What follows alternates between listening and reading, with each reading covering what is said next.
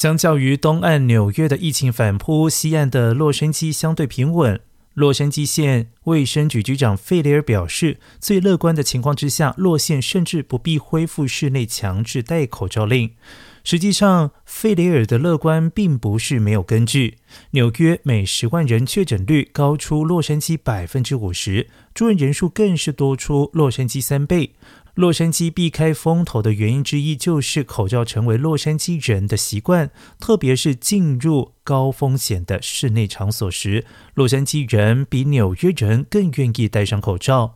而另外，纽约只有百分之五十八的六十五岁以上长者施打加强针，但是洛杉矶已经达到百分之六十七。加上 Paxlovid 等口服药的普及，都让洛杉矶人演变成重症的风险降低许多。另一个差异则是 Omicron 病毒株 BA.2.12.1 亚型的威力。